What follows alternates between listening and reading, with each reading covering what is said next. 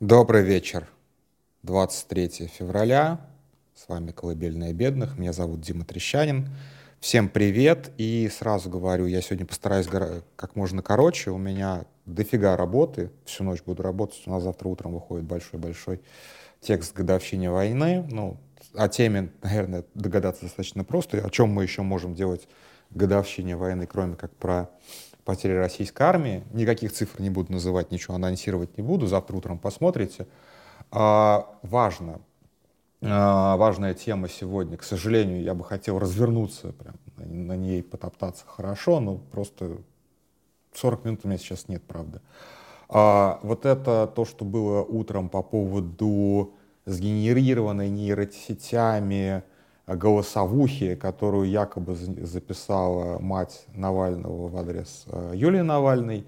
А, ничего примечательного в самом факте появления этой голосовухи нет, на самом деле, да, то есть а, уже не первая, не десятая, может быть, даже не сотая фигня, которую делает условный коллективный Rush Today на этой почве, они уже делали очень много таких вот типа дипфейков. Эти все дипфейки очень легко палятся. А, они, ну, прям не сильно качественные, не очень понятно для чего, ну, как, на какую аудиторию они рассчитывают, на что они вообще, в принципе, рассчитывают в, а, в производстве таких роликов. Возможно, на какую-то, ну, как бы, ну, они как-то видят себе эту аудиторию. Они как-то себе видят эту аудиторию. А, потому что деньги выделяются, и, соответственно, как бы сотни людей работают. Ну, я сейчас говорю сотни людей, я думаю, что я преуменьшаю, потому что, вы понимаете, в этих конторах один человек работает, 99 э, человек числится и как бы ходят с важными корочками, с важными ебальниками и обедают в, там, я не знаю, раньше было модно у прокремлевских обедать в Пушкине, сейчас не знаю где. Вот, ну вы понимаете, там где-то на какие, какие-то заведения, не инсайдер, поэтому не могу сказать точно, где сейчас модно обедать у таких персонажей. Вот, ну, очень красиво живут. А, то есть вы понимаете, в чем прикол, что здесь не то, что они там это сделали, они это они как бы они не могли это не сделать, потому что у них уже есть некая наработанная такая вот фабрика, так же как фабрика троллей, а, вот у них есть фабрика дипфейков, и наверняка они внутри себя ей очень сильно гордятся. А, у а, Юдина, я понимаю, что я немножечко, наверное, достал всех ссылаться на Юдина, просто для меня это неожиданный такой источник, э, референ, референсная точка такая. Мне нравится, какие мысли он вбрасывает. А, он а, очень часто говорит очевидные вещи, о которых ты просто, например, забыл. Вот. И у Путина есть такая штука, а, что-то вроде, как сказать, демофобии. Да? То есть э, Юдин говорит, ну вот у Путина демофобия. А у либералов демофобия, так, либералов из 90-х демофобия, и у Путина демофобия. У Навального не было демофобии. Да? И, честно говоря, мне не понравился юдинский термин демофобия, потому что он как бы ни о чем. Так же, как он а, глумился над термином демократия, о чем мы поднимаем по демократии, а вот демофобия он тоже никак не расшифровывает. А что мы понимаем по демофобии? А, на самом деле надо вот просто объяснить этот термин. А, это не демофобия. Демофобия слишком умное слово для а, этого явления. Это отношение к народу как к быдлу. Это максимально уничижительное и оскорбительное отношение к народу, как к тупой массе, которой можно скормить любую чушь, любое говно, и они все равно будут как бы хавать как бы, и, и, и слушаться. То есть как бы это и есть на самом деле демофобия, это глубоко презрительное отношение к людям. Не к народу, не к населению. Вот как бы и народ, и население здесь тоже может иметь презрительный контекст, а, но к людям абсолютно презрительное отношение, просто уничижительное отношение. Эти люди ничего не могут, эти люди ничего не соображают, этим людям можно а, толкнуть, толкать любую чушь, они будут следовать за любой фигней, они поверят э, ну и так далее. Ну, это немножечко такой еще патерналистский подход, то есть отношение к э, народу как к неразумному ребенку. Ну, вроде как ребенок, он и не хороший, и не плохой, вот, он просто ничего не понимает. Тоже вот такой немножечко, как бы, по, мы-то взрослые, мы-то умные, а вот они там совсем как бы, ну, не дикие, а просто, ну вот, ну, немножечко так ограниченные, скажем так. Это тоже вот можно описать термином демофобия. А, именно это, на самом деле, кстати, подвело очень сильно либералов в 90-х, потому что либералы э, не очень действительно, что называется, шли в народ и пытались объяснить себя народу, и народ реально их отторгал. И это, конечно же, привело нас к, в царство вот этих вот циничных политтехнологий, потому что, ну, давайте будем честными, политтехнологии действительно работают.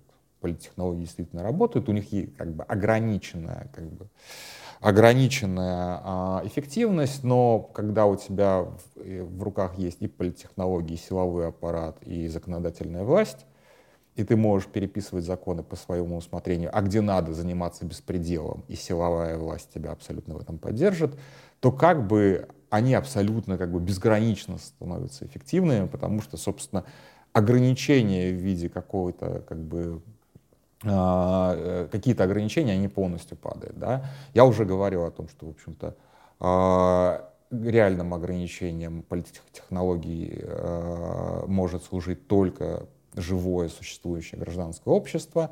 То есть действительно тут как бы тут вообще как бы вот эти люди, которые так воспринимают народ, они правы, потому что а, атоми, атомизированные массы, которые никак друг с другом не связаны, не осознают своих интересов, не, осознают общности своих интересов, не осознает а, того, что ими помыкают, а, не, осознает, не осознает унижение собственной гордости, а, ими действительно можно управлять вот такими вот достаточно грубыми методами. То есть атомизированная масса действительно как бы к ним, как бы к ней отношение как быдлу а, очень высокомерная, но, как сказать, инструментально верная, к сожалению. Да, надо признавать честно, что люди, а, по, которые политически не могут друг с другом а, как бы хотя бы договориться совместно, там, не знаю, об уборке подъезда или о покраске лавочки во дворе, а, действительно этими людьми очень просто посадить начальник, который будет просто их грабить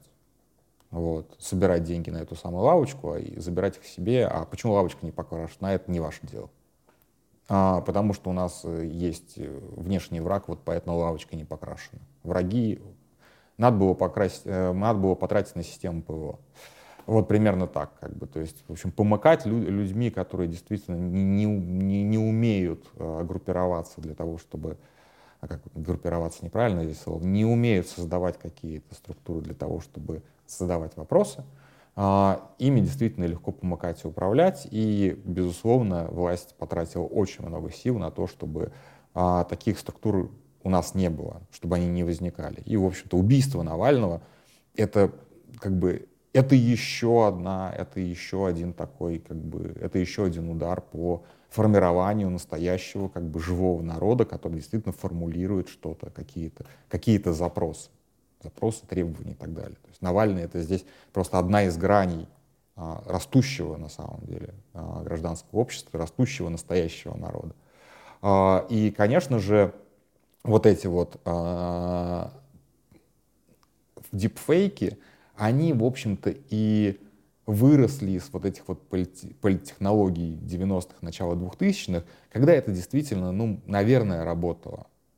Гораздо меньше политизированность была, гораздо меньше осведомленность, а, гораздо меньше вообще в принципе интерес к политике, и гораздо проще было продать какую-то вот такую вот чушь. То есть по большому счету, как бы, ну, пример такой политтехнологии, извините, а, это не дипфейк был, но это понятно было совершенно, что никто там ничего не рассмотрел, то есть это можно было показать вообще полную постановку и сказать, что это правда.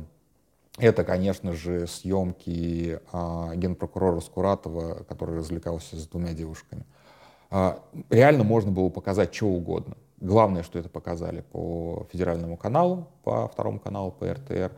И все, как бы судьба Скуратова была решена, и, в общем-то, эту спецоперацию сделал Путин. Вот это абсолютно как бы вброс для быдла. Абсолютно вброс для быдла. Никто не стал разбирать нормально, как бы, а в чем, собственно, здесь нарушение закона? А что такого вообще плохого произошло? А настоящая это запись или подлинная это запись? Там такое качество этой записи было, да еще и показанное, вот представляете себе, на этих вот старых советских телевизорах, ну, российских уже телевизорах, ну, не российских, а иностранных телевизорах, но а, качество картинки там, поверьте мне, было так себе. Рассмотреть что-либо там можно было только при очень большой фантазии. Ну вот, но нарратив, да, то есть как бы людям рассказали, что они там видят, и они там это увидели. Вот это вот как бы абсолютная манипуляция людьми а, в стиле «вы быдло, вы все схаваете». А, и мне кажется, здесь вот еще одна точка уязвимости для Владимира Путина именно в том, что, а, ну, как бы людям сейчас достаточно, мне кажется, очень многим людям достаточно просто сейчас объяснить, что, извините, но власть относится к вам как к быдлу. И это очень обидно, на самом деле. Это использование, безусловно, негативной эмоции, но в этом не будет лжи. Вот, пожалуйста, у нас есть пример.